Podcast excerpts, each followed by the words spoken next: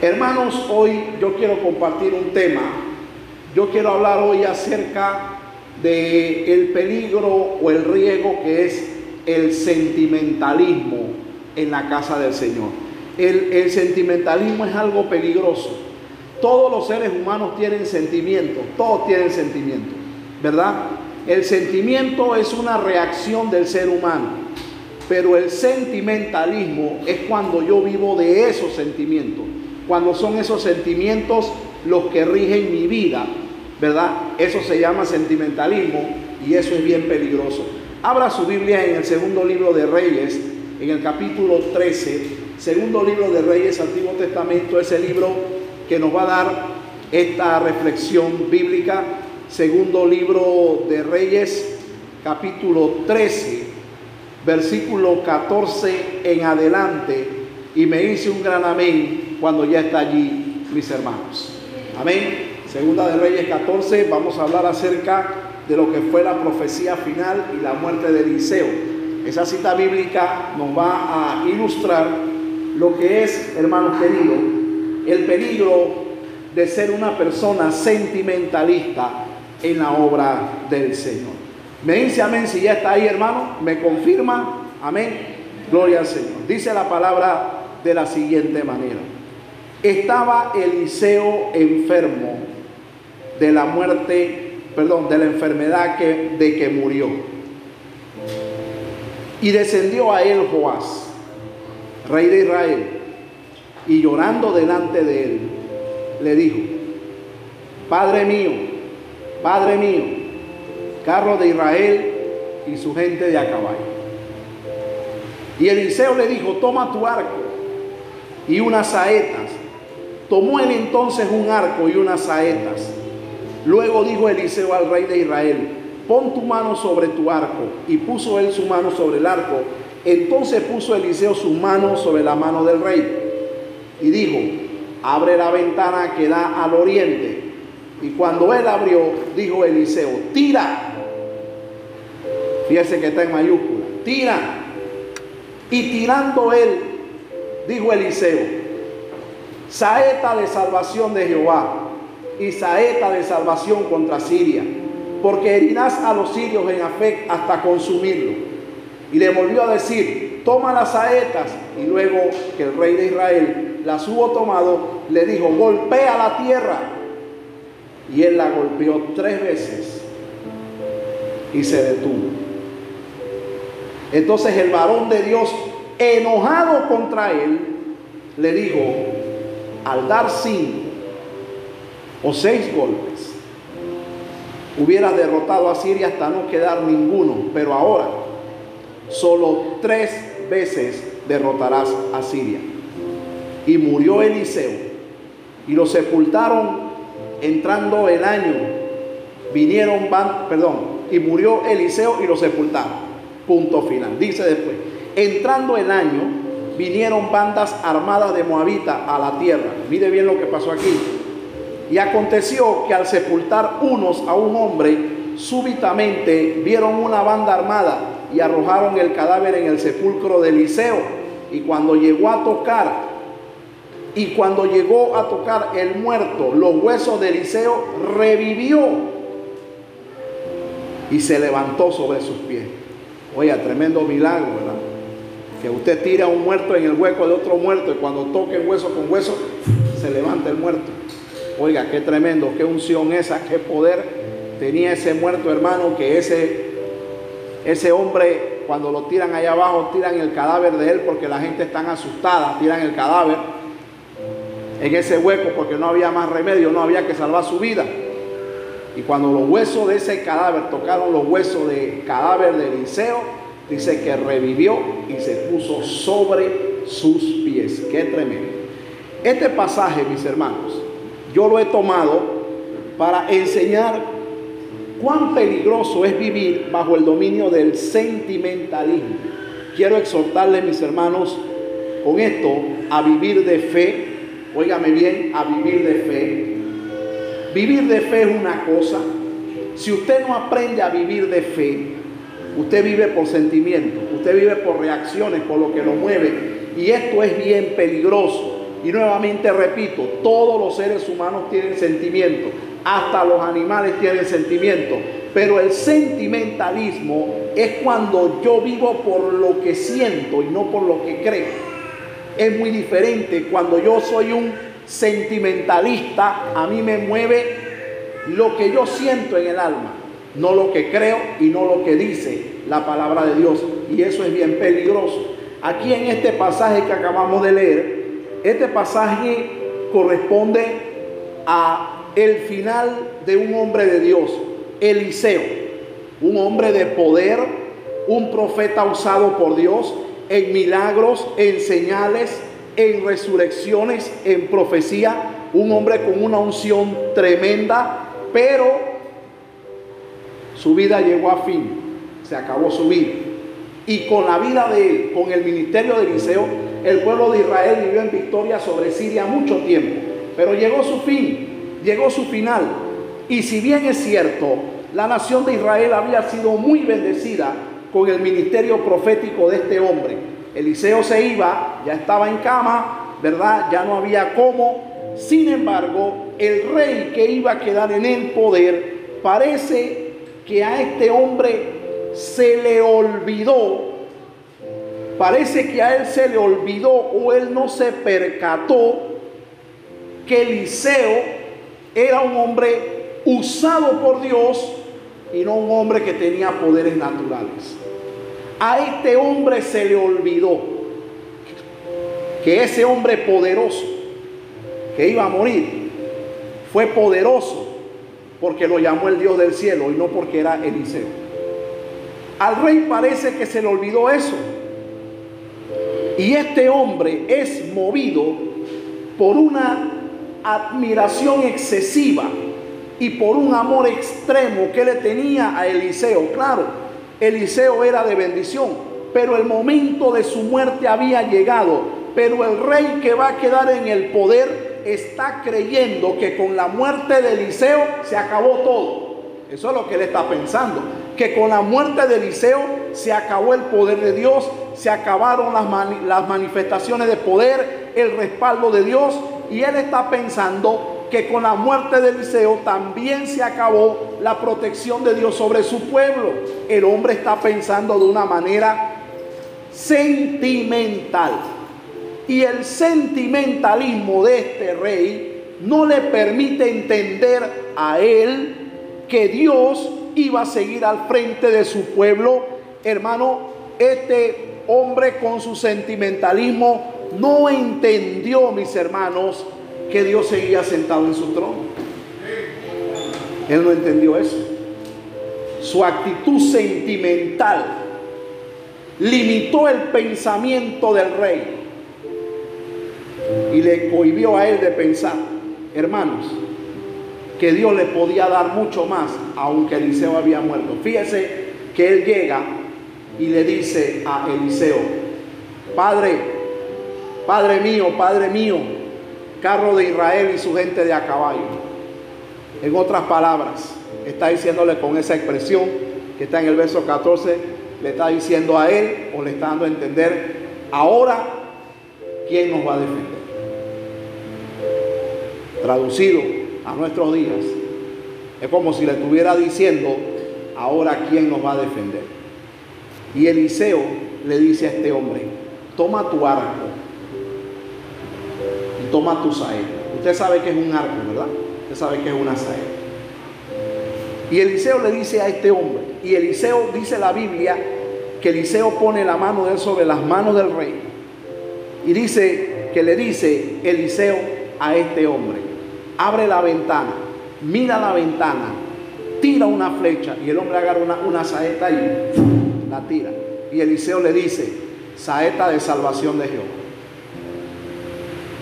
Después Eliseo le dice, ahora toma la saeta y golpea la tierra.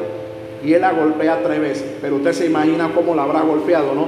Cómo su, cómo su, su sentimentalismo pudo haber llevado a este hombre, hermano, a agarrar la saeta en un momento a otro, que él agarra la saeta, golpea la piedra. entonces imagínese hombre sentimental, con las lágrimas afuera diciendo,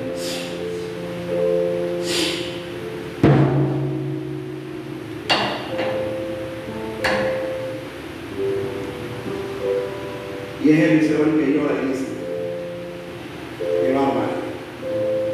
Dice David, Biblia que el varón de Dios, enojado con él, le dijo, si tú hubieras golpeado esto cuatro, cinco, seis veces,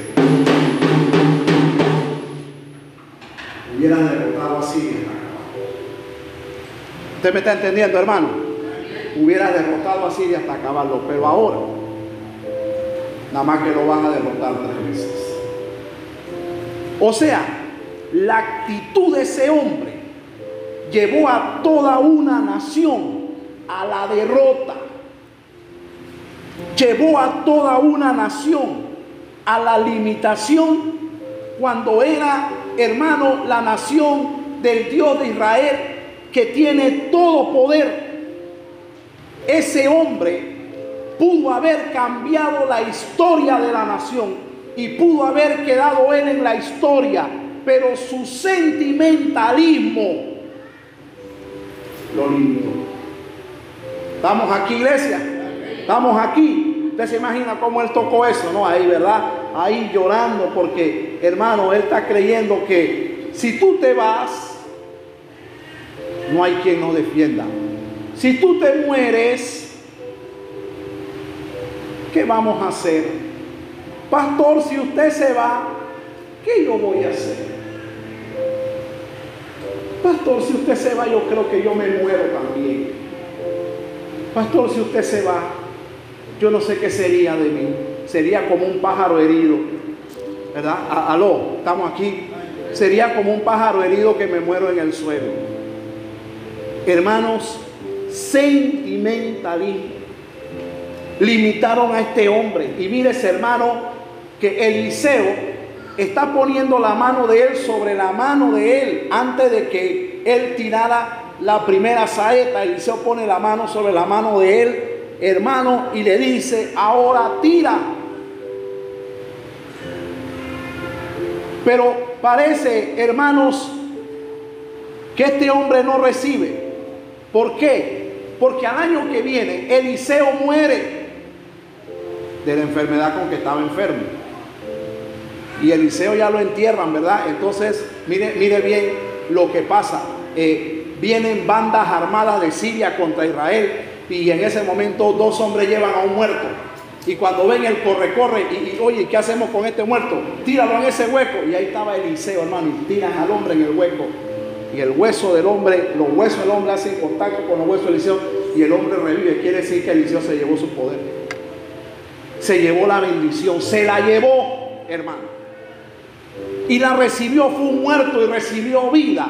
¿Qué está diciendo esa narrativa? Hermano, esa narrativa está diciendo que cuando Eliseo le pone la mano a este hombre, Eliseo se enoja con toda razón. ¿Por qué? Porque Eliseo está ministrándole a este hombre poder, le está ministrando a este hombre para que él derrote a esa nación de Siria. Pero hermano, su sentimentalismo fue una barrera entre él y lo que Dios quería hacer con él. Hermanos, yo le voy a decir algo. El que ese muerto se levantara está diciendo que el poder de Dios continuaba. Al rey se le olvidó que era Dios el que había llamado a Eliseo. El hombre está creyendo que Eliseo tiene un poder natural. Está equivocado. Hermano, el sentimentalismo extremo es peligroso en el Nuevo Testamento un hombre como el apóstol Pablo, que fue abandonado por todos sus colaboradores. En su última carta, segunda de Timoteo al final, él dice, he peleado la buena batalla de fe. A pesar de que antes de eso dice, todos me abandonaron.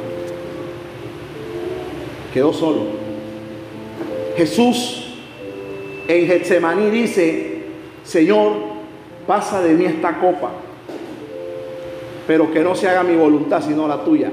Pasaje de Pablo y de Jesús que nos enseñan a nosotros a vivir de fe y no dominados por el sentimentalismo. Si Jesús siendo hombre se deja llevar por el sentimentalismo, dice en ese momento, Padre, esto que voy a hacer no vale la pena. ¿Por qué? Porque esa bola de hombres me van a maltratar, me van a golpear, me van a escupir y al final un pocotón de ellos se va a ir para el infierno, van a matar a los apóstoles, van a matar, a, van a haber muchos mártires en el siglo XX, siglo XXI. Así que Señor, esto no vale la pena, destruyelos a todos. Si Jesús se deja llevar por el sentimentalismo, hubiese dicho, Padre, esto no vale la pena. Pero como Él no se dejó llevar como hombre por el sentimentalismo, Él dice, Padre, pasa de mí esta copa y no se haga mi voluntad sino la tuya. Pablo hubiese dicho, Señor, destruya esos desleales, destruya a esos que estuvieron aquí pero me abandonaron. Hermano, al final dice, ninguno está conmigo. Todos me abandonaron. Y le dice a Timoteo, yo he peleado la buena batalla de la fe. He acabado la carrera. He guardado la fe y me está esperando la corona de vida que el Señor ha reservado, no solamente para mí, sino para todos aquellos que aman su venida. Hermano, yo quiero que mires al hermano que está a tu lado y le digas, no, no, no vivas por sentimentalismo. Y dile, dile. Dícese, aunque yo sé que esto, hermano, ¿verdad? Pero los cristianos, todo lo que hemos creído en el Señor, tenemos que aprender a vivir de fe y no a ser sentimentalistas, porque cuando somos sentimentalistas, nosotros vivimos de reacciones nada más. Vivimos de reacciones y no por lo que Dios dice. Cuando nosotros somos sentimentalistas se nos olvida que la palabra dice que por fe andamos, no por vista. Eso se nos olvida. El sentimentalismo hace que la gente se olvide de eso. Escuche bien una cosa. Voy a dar tres lecciones y una exhortación. La primera lección es que el sentimentalismo es contrario a la fe. Fíjate bien eso, es contrario a la fe. Es cierto, al rey le dolía en extremo la partida de Eliseo, pero le dolió tanto esa partida que él creía que ya no había cómo, ya no había salvación. Hermanos, esa actitud sentimental es la actitud del creyente que hoy, que se aferra a una sola manera de que Dios haga las cosas. Hay creyentes aferrados a que Dios solamente hace las cosas de una sola manera. Dios no hace las cosas de una sola manera. Dios no trabaja de una sola manera. Dios trabaja de muchas maneras y Dios tiene muchos instrumentos en sus manos. Hoy, hermano, yo puedo ser el pastor, mañana puede que no lo sea. Hoy usted es el líder de caballero, el otro año puede que no lo sea. Hoy usted es la líder de dama, hoy usted es el líder de evangelismo, de misiones, de música y de todo, pero mañana puede que usted no lo sea. Estamos aquí, hermanos. Hay creyentes que viven aferrados a que Dios todo lo va a hacer de una sola manera. Dios puede abrirnos puertas para bendecirnos. Sin embargo, hay puertas que Dios también puede cerrar. En el caso de este rey, la ventana abierta con la saeta de salvación decía que Dios todavía tenía salvación, pero la actitud de él limita lo que Dios podía hacer de manera poderosa. Y el hecho, mis hermanos, de que Dios cierre una puerta en tu vida Escúchame bien lo que te voy a decir. El hecho de que Dios cierre una puerta en tu vida en un momento dado, el hecho de que Dios termine con algo en un momento dado, el hecho de que Dios te quite a ti algo en un momento dado, eso no dice que te dejó de bendecir. Estamos aquí, eso no dice que no te va a bendecir más. Eso no dice que se acabó la batalla. Eso no dice que se acabó la carrera. Eso no está diciendo eso. Hermanos, hay personas que pasan los años haciendo siempre lo mismo, siempre lo mismo, siempre lo mismo. Ni se superan ni crecen por el, por el estar aferrados a una sola cosa. ¿Estamos aquí, iglesia? La razón de todo esto es que el sentimentalismo no le permite a la gente pensar y entender con los ojos de la fe. o ver el camino con los ojos de la fe. El sentimentalismo quita eso. El sentimentalismo nubla la visión de fe que en un momento dado tú y yo necesitamos. Hay cosas en este camino que tú y yo necesitamos verlas por fe. Hay cosas que tú necesitas entenderlas con la mente de la fe. Y cuando tú entiendes las cosas bajo el paraguas del sentimentalismo nada más, hermano, tú nunca vas a desarrollar una vida de fe como debe de ser correctamente. Yo sé que esto no arranca mí, pero usted no tenga temor y no se deje vencer por el sentimentalismo de un momento dado. Piense con fe, piense con fe, de pasos, camine, avance, acepte la voluntad de Dios en un momento dado. Hay hermanos que en la carrera del Señor no abren alas porque se aferran a una sola cosa. Por ejemplo, ¿qué pasaría si mañana el Señor me habla a mí y me dice, el trabajo que tú hiciste aquí quiero que lo hagas en otro lado? ¿Qué usted cree que va a pasar? Tengo que irme. Y usted, ninguno se va conmigo. Y al momento que me voy, borro todos sus teléfonos. Y usted no me hable más. ¿Usted sabe por qué, hermano? Porque yo trabajando en el presbiterio, atendiendo pastores, veo muchos casos sentimentales. Es cierto que uno ama a la gente, pero hay pastores que tienen que salir porque pecaron, porque robaron, o porque están enfermos, o porque ya no pueden más. Y se van. Y desde allá le hacen la guerra al otro pastor con la gente llaman a la gente, le dan palabra, llaman a la gente, los mueven, le dicen, vente para acá, y, y el pastor nuevo se queda sin gente. Por el sentimentalismo de no aceptar que tu tiempo se acabó. Por el sentimentalismo de no aceptar de que Dios quiere usarte de otra manera, de que Dios quiere hacer otra cosa contigo, de que Dios quiere que tú avances, de que Dios quiere que tú camines, de que Dios quiere que tú te levantes, de que Dios quiere usarte de otra manera. Hay gente que hace eso. Eso se llama sentimentalismo. Estás reaccionando a lo que pasó en el momento. Y el camino de fe no se trata de reaccionar al momento, sino que se trata, hermano, de que en este caminar Dios tiene facetas en las vidas de nosotros.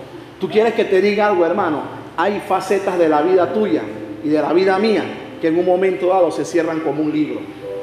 ¿Y sabe qué dice el Señor? Hay que pasar la página. Hay que pasar la página. Mire, para los que, para los que no saben o no oyeron el, el testimonio, o quizás se les olvidó, yo le decía al hermano Roberto que está aquí, la semana pasada en el, culto de, donde hablamos acerca de la unción bíblica, ¿verdad?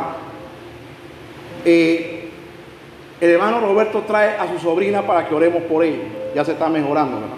Gloria Con su permiso, ella tiene una enfermedad que se llama lesmaniasis. Y oramos por ella. Eh, ella entró a la oficina. Y lo único que yo le dije a la niña, le vi sus heridas y le hice una pregunta. ¿Tú crees en Dios? Ella me dijo que sí, yo le dije, Dios te va a sanar. Pero ella dice que saliendo de la oficina tenía una araña pegada ahí donde estaba la herida. Claro, ella no sabe muchas cosas, ella alega que agarró la araña en la oficina, pero en la oficina no hay araña. En la oficina no hay telaraña porque yo toda la quité.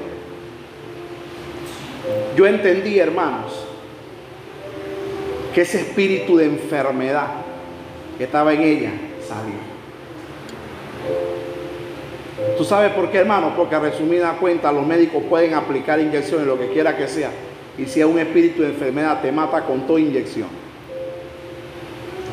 Pero yo entendí que Dios había honrado la fe de este hombre. Y cuando él habló conmigo, yo le dije, Dios honró tu fe. ¿Sabe por qué? Porque él tenía un compromiso social. Pero yo escuché cuando él dijo, yo prefiero ir a oír la palabra que irme a un compromiso social. Él es un hombre nuevo en la fe. Él está dando pasos nuevos de fe. Y ese paso de fe Dios lo honró. Cuando tú eres muy sentimental, las cosas sociales, las cosas del mundo te mueven. ¿Por qué? Porque tú vives reaccionando a lo que sientes. Pero él no reaccionó a lo que sintió. Él se movió por un principio, la fe. Él dijo, yo prefiero oír la palabra de Dios. Y vaya palabra que hubo el domingo aquí, hermano. Y Dios honró la fe de él. Dios quería honrar al rey Joás. Pero su sentimentalismo lo llevó a tocar, a golpear la saeta ahí, con temor y con miedo. Hermano, yo te voy a decir algo. Yo este año hablé de retos y desafíos. Y yo estoy tan cargado y el compromiso que yo tengo los sábados, que agarré para los sábados, que son 16 sábados, yo pude haber dicho, yo estoy lleno de compromiso. No puedo. Hermano, y yo me sentí redarguido cuando a mi mente vino estas palabras. Tú le hablaste a la gente de nuevos retos y de nuevos desafíos, pero ahora agarra el reto, agarra el desafío Nunca has enseñado esa materia, ahora te toca prepararte en pocos días, preparar clases. Hermano, eso es todo un trabajo. Y, hubieron algunas palabras que me alentaron en el camino, como yo le dije el viernes, ¿verdad? Estábamos ahí, yo le comentaba a mi familia que, wow, tomar una materia nueva, yo nunca he dado esa materia, nuevamente empezar de cero, a preparar clase, clase nueva. Y mi familia me pregunta en la casa, ¿Y cuál es esa materia? Y yo le digo, los libros de Juan. Y mi hija me dice, papá, eso no es nada para usted. Eso es chichepiña, eso usted lo supera, hermano. Y ayer fui a mi primera clase, dicté mi clase, hermano. Y una alumna, no todo el salón, una alumna se puso de pie, ella sola, y aplaudió la clase dijo que nunca había escuchado lo que ella había escuchado. Yo sentí que Dios honró mi fe. Dios honra tu fe cuando tú no eres sentimental. Los sentimientos, hermano, son contrarios a la fe y nublan tu visión de fe. Hay cosas en este mundo que tú tienes que verlas con los ojos de la fe y no con los sentimientos del alma. Porque cuando tú, hermano, comienzas a ver las cosas por los sentimientos del alma, ¿por qué usted cree?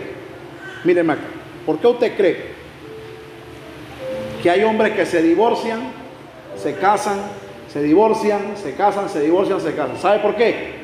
Porque son sentimentales, son, son gente que viven movidos por el sentimentalismo, ¿verdad? El sentimentalismo es peligroso. Pastor, ¿cómo es eso? Yo estoy casado, tengo un feliz matrimonio, pero vi una mejor que mi esposa. Y siento que ya nuestro tiempo se acabó y me voy con otra. Eso se llama sentimentalismo. Tú estás viviendo por lo que tú estás viendo. Tú estás viviendo por las reacciones de tu alma. Tú estás viviendo por lo que miran tus ojos. Hermano, la fe es muy contraria a los sentimientos. Entonces yo quiero decirte hoy que nada nuble tu visión de fe cuando tú tengas que dar un paso de fe y cuando tú tengas que seguir adelante. Puerta que Dios cierra es porque va a abrir otras nuevas. Cuando Dios cierra un capítulo de tu vida es porque otro capítulo se va a abrir. Amén, hermano. ¿Cuánto dicen? ¿Cuánto están conmigo? Dele fuerte ese aplauso si se lo va a dar, hermano. Gloria a Dios. La segunda lección, mis hermanos.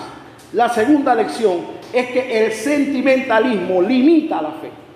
Primero, la nubla, es contraria a ella, pero segundo, la limita.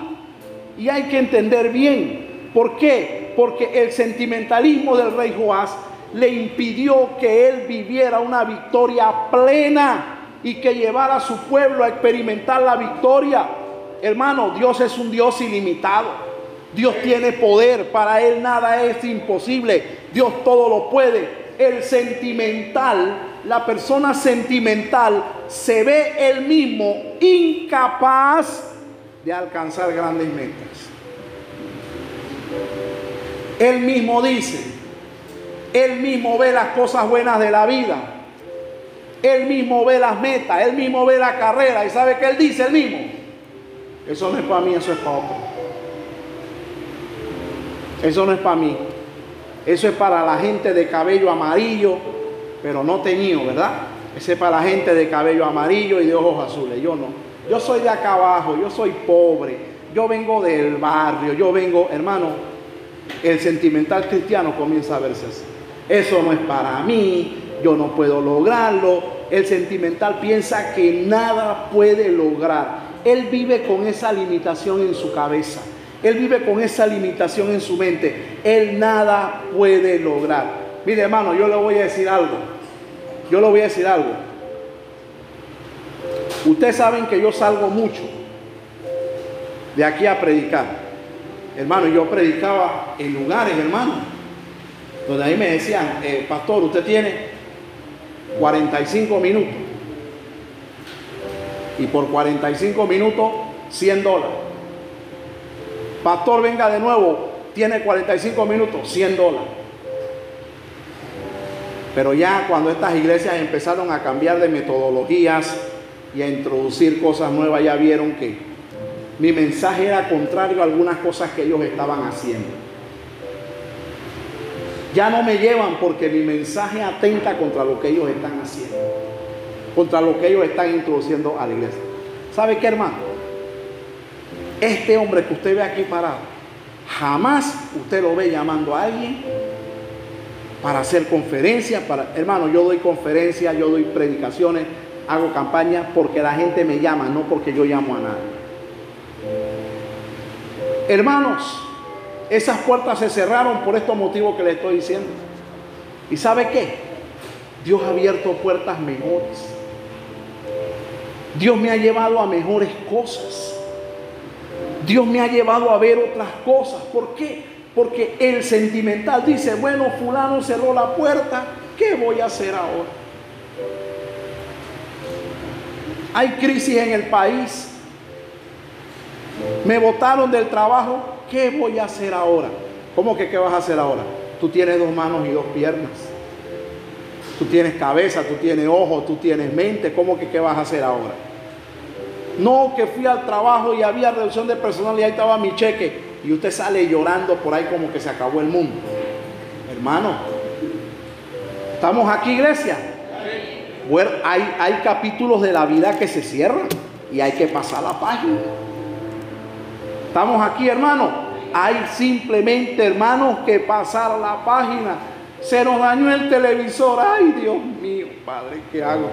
Cómprate otro. Aló.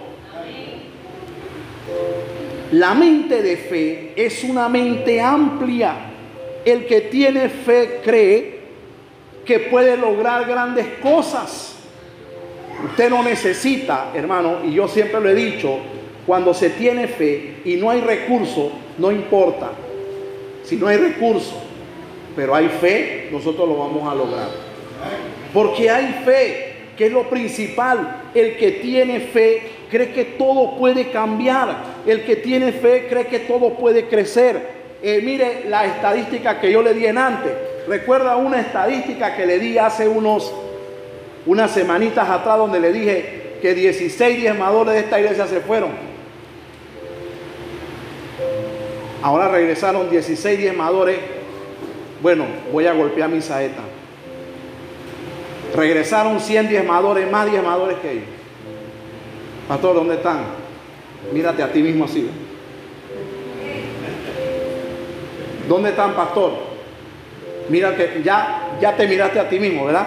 Ya viste tu cartera. Mira, mira que está lo tuyo. Míralo, míralo. Pero mírelo, hermano. ¿Usted tiene fe o no? Mira que está al lado suyo y dígale, tú eres un tremendo diezmador. Tú eres un dador alegre. Usted no sabe si ese man, si ese se alegra y le, y le suelta algo. Estamos aquí, iglesia. ¿Usted cree que yo voy a llorar porque esa gente se fueron? Aló, estamos aquí. ¿Usted cree que yo voy a agarrar mi teléfono y a llamarlo y a rogarles que por favor vuelvan? Porque usted no tiene. Llévense su diezmo y gocen. Pero el Dios que yo le creo, hermano, es un Dios que pasa capítulos y te dice, hay un nuevo comienzo. Vamos a empezar otra vez. Y ahora va a ser mejor. Mire la juventud que hay aquí, hermano. Aleluya. Estamos aquí. Mire la juventud que está aquí. Y pregúntense si el pastor se está muriendo de hambre. Es más, tiene que dejar de comer. ¿Verdad? El que tiene fe no es dominado por el sentimentalismo. Usted no se deje dominar por eso. La gente dominada por el sentimentalismo siempre serán personas limitadas en su vida. Hermano, lo voy a volver a repetir porque yo siento que algunos de ustedes ni me escucharon. La gente sentimental van a ser gente dominadas por la limitación en su vida. Toda su vida serán limitados. Toda su vida vivirán en una esquina. Toda su vida vivirán sin nada. Toda su vida vivirán sin crecer, sin expandirse, sin lograr grandes cosas. Toda su vida vivirán así. Porque son personas sentimentales. Hermano, mira, yo te voy a decir, ¿por qué usted cree que hay gente? ¿Por qué usted cree que hay gente? Mire que el sentimentalismo es peligroso. ¿Por qué usted cree que hay gente que se guindan de una viga y se ahorcan? Porque creen que ya no hay más nada en la vida se ahorcan.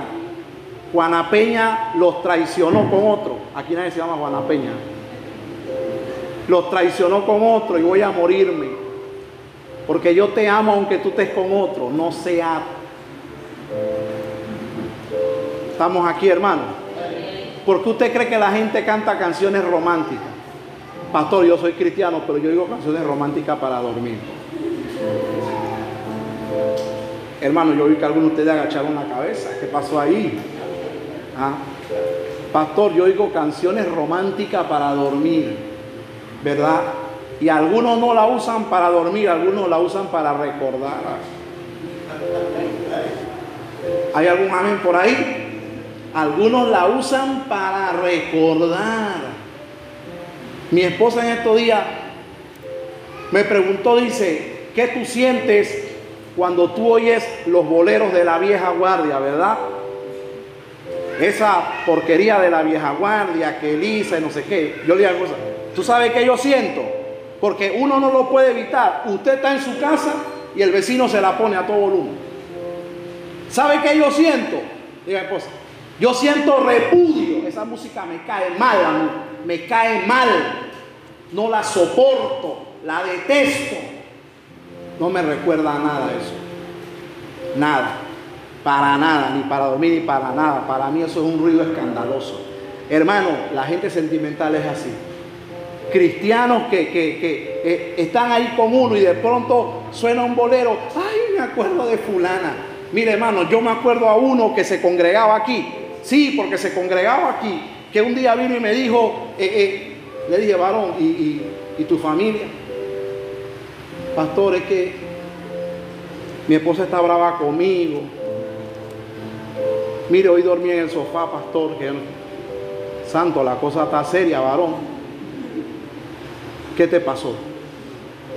Dice, mire, pastor, yo le voy a decir la verdad, porque vamos a hablar con la verdad. Usted es como mi papá, o sea, hay gente que... ¿Qué te pasó, siervo? Mire, lo que pasa, pastor, es que yo tenía una novia antes. Y ya cuando él dijo eso, ya yo comencé a acomodarme en el asiento. Es que yo tenía una novia antes, pastor, y, nosotros nos dejamos, pero entre ella y yo hay una buena amistad. Hubo una buena química. Y yo nada más que buena química. Y para su cumpleaños yo la llamo. Y siempre la felicito. Yo, hermano, tu mujer te dejó por payaso a ti. ¿Qué tienes tú que está llamando? ¿A, a? ¿Qué, qué, qué, qué buena química? ¿Tú, tú, tú todavía andas en esa tontería. ¿Ah? Dice que la novia del pasado y que la musiquita. Hermano, déjese de sentimentalismos. Capítulos de tu vida que se cerraron. Yo le voy a decir, hermano, una vez yo estaba en un almacén comprando que una hija mía de aquí me regaló un certificado de regalo y yo fui al almacén, hermano, y yo vi a una persona relacionada con mi pasado. Y yo di la vuelta así, hermano, ¿eh? ni compré. Ni compré, por ahí vivito salí yo dije, yo compro otro día. Porque ¿eh? Dios te bendiga, ¿cómo está, hermano? Usted no sea. Mejor ni le digo la palabra. Aló.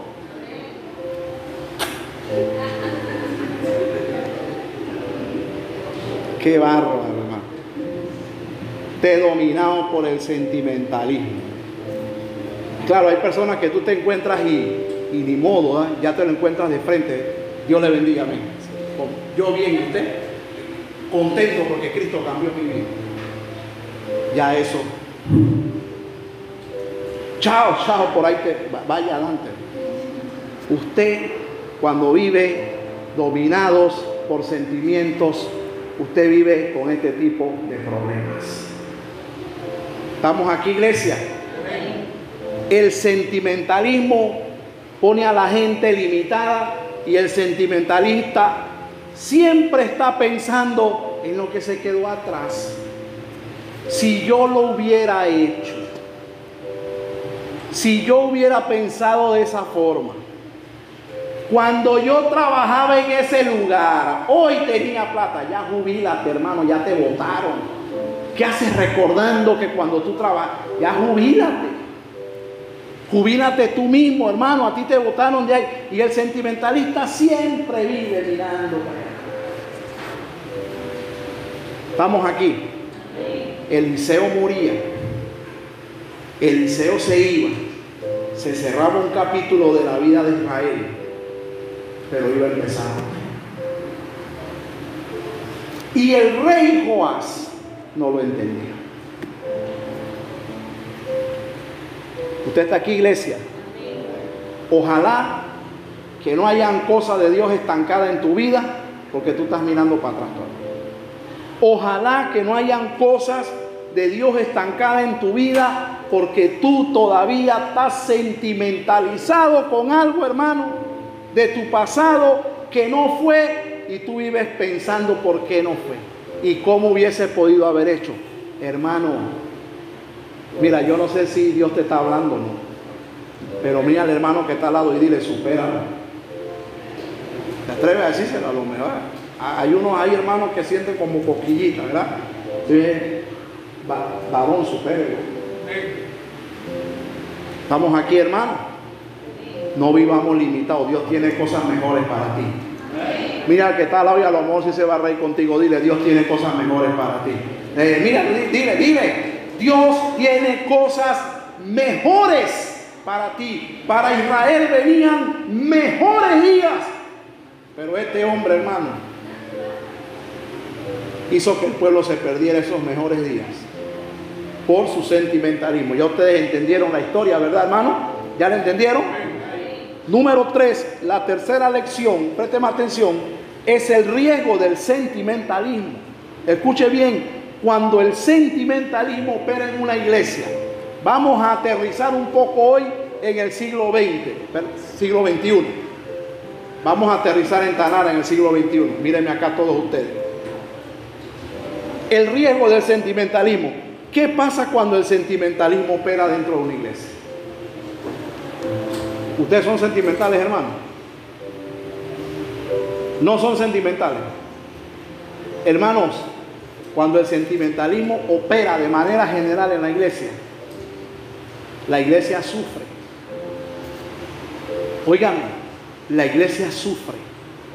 Porque el sentimentalismo trae una serie de problemas a la iglesia. Primero, la gente es infructífera. La gente no da fruto. La gente no da testimonio la gente no crece, la gente no se supera, porque todos son sentimentales. Estamos aquí, hermano. Cuando, escúcheme, cuando en una iglesia opera el sentimentalismo, las relaciones humanas son desastrosas. Desastrosas, hermano. Todos los días tenemos problemas. ¿Sabe por qué? Porque cuando, cuando una iglesia es sentimentalista y el pastor habla duro, todo el mundo se siente. Nadie es corregido. Ajo, cuídese, pastor, de hablarle duro a la gente. Cuídese de disciplinar a uno de ellos. Cuídese, pastor, de moverlo a uno de ellos. Porque la gente se siente. Las relaciones humanas son desastrosas. Entre hermanos siempre hay enemistades, siempre hay problemas. Hermano, usted está bravo. ¿Por qué? Pastor, porque usted cree que es justo. Yo llegué a la iglesia y la hermana Juana y la otra estaban las tres ahí hablando y se estaban riendo. Y yo creo que se estaban riendo de mí. Ese es su problema. Eso se llama sentimentalismo. Pastor, es que usted cree que es justo, pastor. Yo cumplí años y nadie me llamó.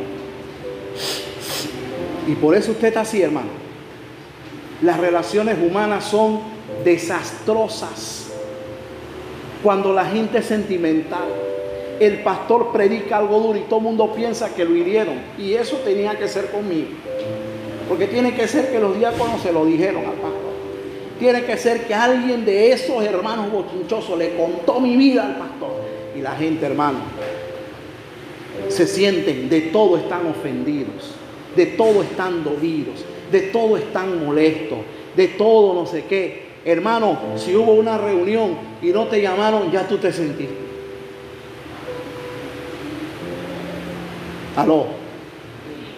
Si hicieron algo y no te tomaron en cuenta, no porque te rechazaron, sino porque a, a la gente se le olvida a veces, hermano. A la gente a veces se le olvida y ya tú te sientes. Ya te duele el alma. Ya estás con el alma partida y el corazón herido. Hermano, porque tú vives en ese sentimentalismo. Cuando el sentimentalismo opera en una iglesia, se le dice al, hermano Juancho, ¿quién se llama Juancho? ¿verdad? Hermano Juancho, usted ya se acabó su liderazgo, ahora viene el hermano Pedro. Juancho dice,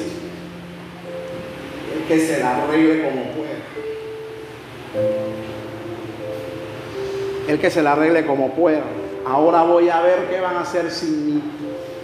Sin ti, sin ti todo va a marchar mejor tú a ver. Aló, hay gente que empieza a hablar así, ¿verdad? Sin mí. Ahora van a ver, ahora ustedes van a ver cómo eso se les va a ir abajo ahora. Porque a mí, ajo, el que, a mí el que me nace, el Señor pelea mis batallas. Una vez, hermano, alguien aquí se fue rebelde y enojado y contó y nos los encontramos por allá por la tienda y usted sabe cómo es mi esposa que a veces se pasa, no sé, bueno, es sentimental, no sé, se la pasa de bondadosa y le dice, Francis, ya deja a la gente, la gente no nos quiere, déjenlo que se vayan para la iglesia que les dé la gana. Hermana, vuelva a la iglesia, mire hermana, que ahí la amamos. La... Ah, se dieron cuenta, ¿verdad? Que se le fue una columna a la iglesia. Se, fueron las columnas. Ahora lo reconocieron, ¿verdad? Oye, Francisca, deja eso. Vamos para adelante, deja eso, Después yo por acá pensando, que se fue quién? ¿Quién, quién fue que dijeron que se? Las columnas de la iglesia. Por si el tiempo no se ha caído. Aquí estamos parados. Miren cuántas columnas tiene la iglesia ahora. Sobran las columnas, ese es el sentimental, ¿verdad? Ahora vamos a ver. ¿Sabe por qué no hay palabra ahí? Porque no prediqué yo. Aló, hay gente, hermano, que tiene ese concepto, ¿verdad? Eh, eh, no, no, no tiene la humildad de decir, oye, qué bien el hermano. Cuánto me alegra por la hermana, cuánto me alegra. Oye, gloria a Dios, aleluya. Vamos a darle un aplauso al hermano para ver si, si, si se anima. Gloria a Dios, pero hay uno que comienza. No vino mi pastor, ¿verdad? ¿Quién va a predicar hoy? No vengo a la iglesia. Sentimentalismo. Las relaciones humanas son desastrosas cuando todo el mundo es sentimental. Nadie acepta disciplina. A nadie se puede disciplinar, hermano, porque usted disciplina y por ahí mismo saltan las lágrimas, por ahí mismo saltan las caras, salta el enojo, salta. Hermano, usted se llevará los regañones que yo me llevé de chavarría. Yo creo que a lo mejor usted no estuviera ahí en Jehová Aló, estamos aquí. El sentimentalismo lleva al creyente por caminos equivocados los lleva por caminos equivocados, no disciernen los ataques del diablo. El diablo en, parte se vale de los sentimientos del hombre. El diablo es peligroso cuando viene vestido de religioso y peor cuando viene de sentimental. Cuando viene a darte cariñito y a consolarte, porque ahí nadie te ama, ¿verdad? Eh, ahí nadie te ama, todos son unos perversos. Mírale la cara a la gente de esa iglesia. Todos son malos, ¿verdad? No tienen amor en el corazón. Eh, el diablo es bien peligroso. Y comienza a llevar a la gente por caminos equivocados. Vete para donde el pastor fulano, allá sí hay amor.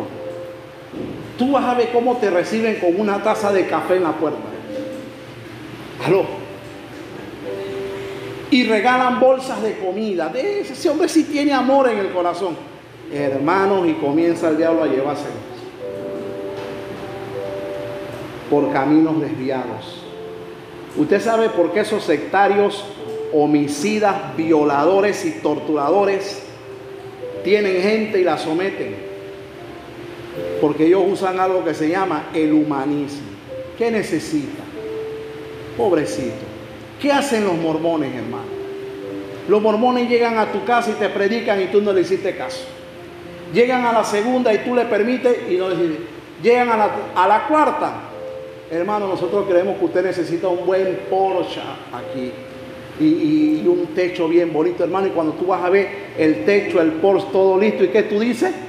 ¿Qué dicen los sentimentales? Esa gente sí tiene amor. Porque mira al pastor gordo ese pidiéndole diezmo a la gente y esos vienen y nos dan. Y comienza el diablo, hermano. a desviarlos por caminos incorrectos. ¿Sabe qué me dijo un mormón del grupo de jóvenes de, de mormón? Me dijo, los sábados cultos juveniles, el culto juvenil, una partida, ¿verdad? Todos para el cine. Yo le dije, ese es el culto allá. Hay una partida y todos nos vamos para el cine porque los jóvenes tienen que divertirse y porque hay que pensar. Pero hermano, usted viene aquí el sábado y tiene a Diel predicando. Mejor tuviéramos en el cine. El diablo es así de sentimental. El diablo es así de sentimental. Cuando viene con saco, corbata, Biblia, paraguas, aló, bolsita de comida. Peligroso.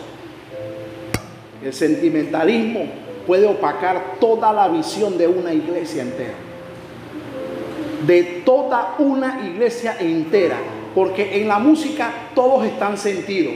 Si este no salió en la lista del piano, él no viene toda la semana. Si la otra no salió en la lista del coro, ella tampoco viene toda la semana. Y la familia tampoco, porque ofendieron a mi hija. Yo sé, bueno, gracias a Dios aquí no pasa eso. Pero es así, ¿estoy en lista? No estoy. ¿Para qué voy a venir la semana? Ese es el sentimental. Él está cuando lo toman en cuenta. Cuando no, él se siente, se duele, ¿verdad? Y, ya él no ayuda a nadie. El sentimentalismo puede opacar la visión de una iglesia. Una iglesia con gente llena de sentimentales no camina para ninguna parte. Hermano, una iglesia llena de gente sentimentales solamente sirve para convertirse en un círculo de reunión donde todos somos las ovejitas del Señor que necesitamos amor y que nos hablen con amor. Hermano, yo te voy a hablar con amor a ti ahora mismo. ¿Sabe qué dice la Biblia del amor? ¿Cuántos quieren el amor de Dios ahora mismo? Ya nadie quiere el amor de Dios, ¿verdad? Porque vieron que ya nadie quiere el amor de Dios. ¿Quieren una cita bíblica que exprese el amor de Dios hacia la vida tuya? Levante su mano. ¿eh? ¿eh? ¿Cuántos quieren oír una cita bíblica que exprese el amor de Dios hacia tu vida? Bueno, un par. Los demás como que no se atreven mucho después de lo que oyeron. Aló. Una, una cita bíblica de amor hacia tu vida. Dice la Biblia, el Señor al que ama. ¿Qué dice? El Señor al que ama disciplina. Otra versión dice, el Señor al que ama corrige. Y, y sigue diciendo Hebreo, el Señor al que toma por hijo, lo corrige. Y si no lo corrige, entonces no son hijos, son bastardos. Y yo no soy un bastardo en la casa del Señor, yo soy un hijo. Y usted es un hijo, y usted es una hija. Y el Señor al que ama corrige. El Señor al que ama disciplina. Dice la palabra del Señor. Eso es el amor de Dios hacia su pueblo. Dios corrigiendo a su pueblo para que camine por caminos derechos y no por caminos equivocados. Dice la palabra en Hebreos allí mismo, dice que toda corrección al principio no es causa de, de, alegría. No es causa de alegría, duele, Dios corrige duro, pero dice al final da fruto apacible de justicia aquel que es ejercitado en ella. Dios nos disciplina para que seamos fructíferos. Dios nos disciplina para que crezcamos. Dios nos disciplina para que entendamos. Dios nos disciplina para que alcancemos las cosas que Él tiene para nosotros. Entonces, mis hermanos, si vamos a hablar de amor, entonces yo creo que aquí hay más amor que... Aló. Yo aprendí algo de un gran profesor mío. Que él me dijo, bueno, a él le decían, él se llama Eduardo Vadillo, pero los estudiantes lo conocían como el loco Vadillo, porque ese hombre estaba más loco que yo. Yo no me le paro a él en nada, ese, estaba loco. Y él me decía, mire, hermano Milciade, el que le pide a usted pescado, dele pescado. Y si viene otra vez y le pide pescado, dele pescado. Y a la tercera, cuando te pide pescado, dale la caña para que se vaya a pescar. Porque ya está bueno. Dele la caña para que se vaya a pescar. Bueno, ahora ya trae pescado, hermano. Dele la caña para que se vaya a pescar, porque ya. ¿Hasta cuándo le va a dar pescado, hermano? Entonces Dios al que ama disciplina. Dios corrige al que toma por hijo. ¿Verdad? Eh, una iglesia sentimental, es una iglesia sin visión. Es una iglesia donde todos están esperando el amor, el cariñito, el sobijo, eh, pero ninguno crece, ninguno avanza. Eh, las relaciones humanas están desastrosas. Si un líder, hermano, y cuando una iglesia sentimental es como un campo minado, el pastor tiene que ver qué habla, el pastor tiene que ver qué enseña y los líderes tienen que ver qué decisión toman porque hermano, si el líder dice, hoy tú sí, mañana tú no, ¿qué problema? Ese líder vive con un enemigo encima. Y eso no puede ser. El sentimentalismo no es de Dios. Los seres humanos tienen sentimientos. Sí, los sentimientos son reacciones del alma. Pero el sentimentalismo consiste en yo basar mi vida en ese estándar de todo lo que siento. No, eso es peligroso. Eso es un camino equivocado. Eso es un sendero al mismo infierno. El camino del Señor es un camino de principio, un camino de fe. Y número cuatro, y aquí termino, ¿cómo vencer el sentimentalismo? Anote eso, hermano. Primero, hermano, conoce a tu Dios. Conoce en quién tú has creído y qué puede hacer Dios contigo. Dios todo lo puede. Para el Señor nada hay imposible. Ten una relación personal con tu Dios. Conócelo a través de su palabra. Número dos, conozca su propia identidad, hermano. ¿Quién eres tú en Cristo? Tú no eres bastardo, tú eres un hijo. Conoce tu identidad. Eres lavado por la sangre. Eres un heredero juntamente con Cristo. Estás sentado en los lugares celestiales. Conoce quién eres tú. Número tres, entienda la relación entre fe y ética. Ética significa conducta. Cuando digo que entiendas la relación entre fe y ética, hermano, que la fe sea lo que mueve tu vida. ¿Sí? No que el sentimiento sea el que rija mi vida. No. Cuando la fe rige mi vida, yo camino por los caminos de Señor. Cuando los sentimientos rigen mi vida, yo camino bajo otros parámetros, bajo, otros estándares de vida peligrosos que en un momento dado, como el rey Joás, te pueden llevar a ti a la destrucción. Número cuatro, hermano, ten dominio propio de tu personalidad para entender los cambios y los nuevos procesos de Dios. Dios tiene nuevos procesos. Dios es un Dios de cambio. Dios es un Dios de transición y en todos los nuevos procesos, Dios siempre tiene puertas que cierran y puertas que abren. Pero cuando Dios abre una puerta, van a haber cosas nuevas. Nunca para ser igual. Cuando Dios abre una puerta, van a venir cosas nuevas. Mi esposa me dijo ayer, hermano, que en la en la dinámica que hicieron, ¿verdad? Hay un escatólogo aquí chiquito ¿A dónde está? ¿A dónde está Javi? Levanta tu mano, Javi. Mira, está Javi, ¿ves? Para que no lo conoce, el más grande que está ahí atrás. Ahí en la banca. Cada uno traiga un versículo bíblico. Javi trajo uno de Apocalipsis. Trajo ese versículo de Apocalipsis que, que decía, los cobardes incrédulos, ¿no? Los abominables, los hechiceros, y todos los mentirosos tendrán su parte en el lago que arde con fuego y azufre. Es un evangelista, escatólogo, hermano. Gloria al Señor. Dios, Dios ya está mostrando páginas que va a abrir un día por aquí. Ya Dios está mostrando puertas nuevas que un día va a abrir. Y muchos aquí que, que mi esposa, mi esposa y yo sentados comiendo, ¿verdad? Bien rico. Ella me contó que se quedó sorprendida con algunos que ellos parecían predicadores y todo eso. Gloria a Dios. Gloria a Dios por eso. Dios tiene nuevos procesos. Dios tiene cosas nuevas. Y muchos aquí, hermanos, yo, yo me acuerdo, aunque usted no lo crea, hermano, yo me acuerdo, mire, este muchacho que usted ven aquí adelante, Damián Peña, ese muchacho chiquitico, un pastor amigo mío, eh, el pastor Jorge me dijo, oye, Melciades, yo iba caminando por la tienda en Tanara y vi a uno que se llama Damián y a uno que se llama Omar. A esos dos chiquiticos los vi predicándole a la gente por allá por la tienda. Y ¿sabe qué yo hice? Me paré a escuchar. Y dice que le dijo a su esposa, esos son los profetas de Milciades. ¿eh? Están predicando, ahí se paró a escuchar. Chiquitos predicaban. Tienes que levantarte, varón. Tienes que levantarte. Hermano Florentino, te tiene que arreglarse, varón.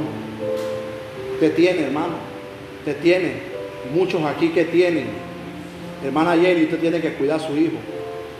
Usted tiene el reto de ser una loida, una eunice para ese muchacho. Que ese muchacho cuando crezca recuerde la fe que se le inculcó aquí. Y muchos aquí, hermanos, que tienen y tienen que seguir adelante, tienen que levantarse. En el camino van a ver cosas que no nos van a gustar, pero hay que seguir. Pero hay que seguir. En el camino van a haber regaños, llamados de atención. En el camino van a haber momentos en que, hey, siéntate ahí. es parte del camino. parte del camino. Usted no permita, hermano, que el sentimentalismo nuble tu visión de vida fortalécete en la fe en Cristo Jesús. No vivas limitado, no vivas incrédulo por causa de los sentimientos. Hermano, recuerda siempre una cosa, por fe andamos, no por vista. Estamos aquí, hermano, nosotros por fe andamos, no por vista. Y si no aprendemos a vivir de fe, siempre estaremos dominados por el sentimentalismo y las emociones del momento. Siempre estaremos dominados por eso les exhorto a que busquemos el rostro de Dios en oración, en oraciones de fe, que busquemos su verdad en su palabra para que ella nos guíe, para que ella sea lámpara a nuestros pies y lumbrera a nuestro camino, en, el caminar que vamos en la vida, sea la palabra la que rija nuestros estándares de vida. Y oremos al Señor para que nos dé entendimiento en todo y que podamos apreciar aquello que solo por fe tú lo vas a poder entender. Hay cosas que se van a entender con los ojos de la fe. Y hay cosas que con los sentimientos, las cosas de fe, tú no las podrás entender. Así que hermano, fuera el sentimentalismo de tu vida, no vivas por sentimientos, vive por fe en Cristo Jesús. El Señor tiene cosas nuevas para ti, nuevas puertas que se abren, capítulos que se cierran, porque van a empezar otros. Estamos aquí, iglesia. Escuche bien, capítulos que se cierran porque van a empezar otros. Usted tenga esa palabra bien marcada en su corazón, hermano. Levante su mano y dele la gloria al Señor.